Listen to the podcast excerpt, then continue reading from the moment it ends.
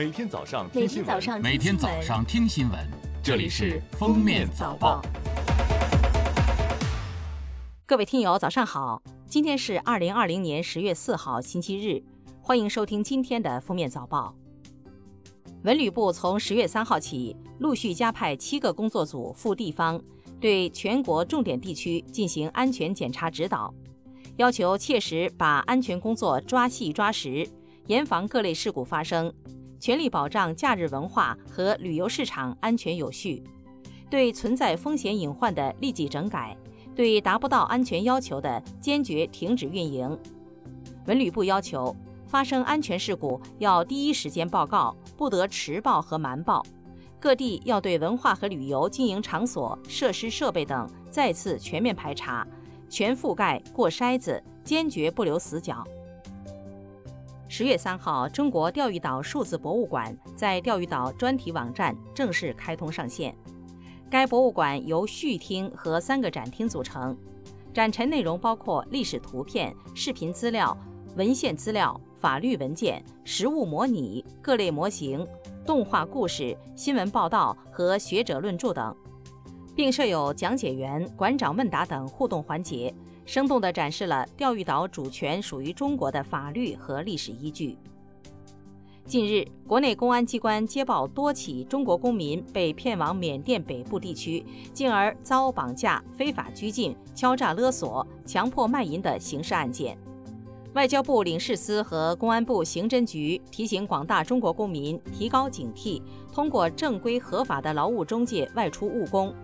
切勿轻信赴缅北地区的招工信息。如遇紧急情况，请及时向当地和国内公安机关报警，并联系中国驻当地使领馆求助。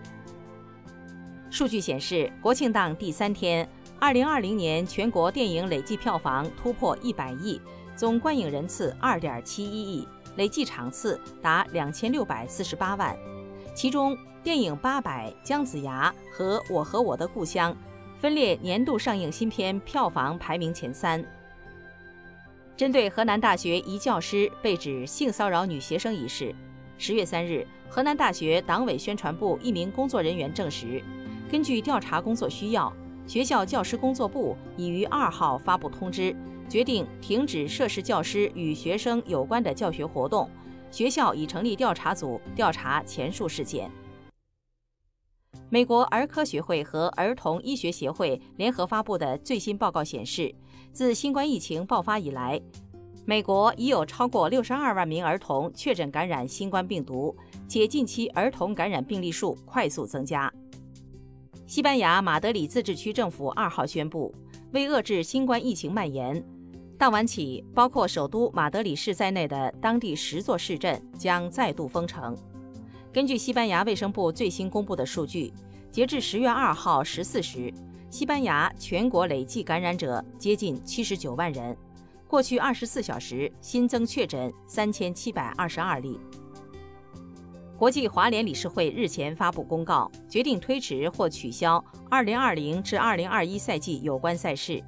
北京冬奥组委对于国际华联理事会因疫情影响作出的这一决定表示理解。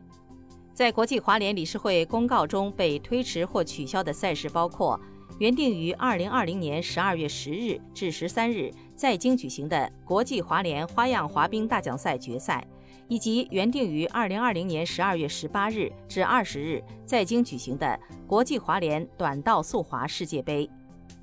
感谢收听今天的封面早报，明天再见。本节目由喜马拉雅和封面新闻联合播出。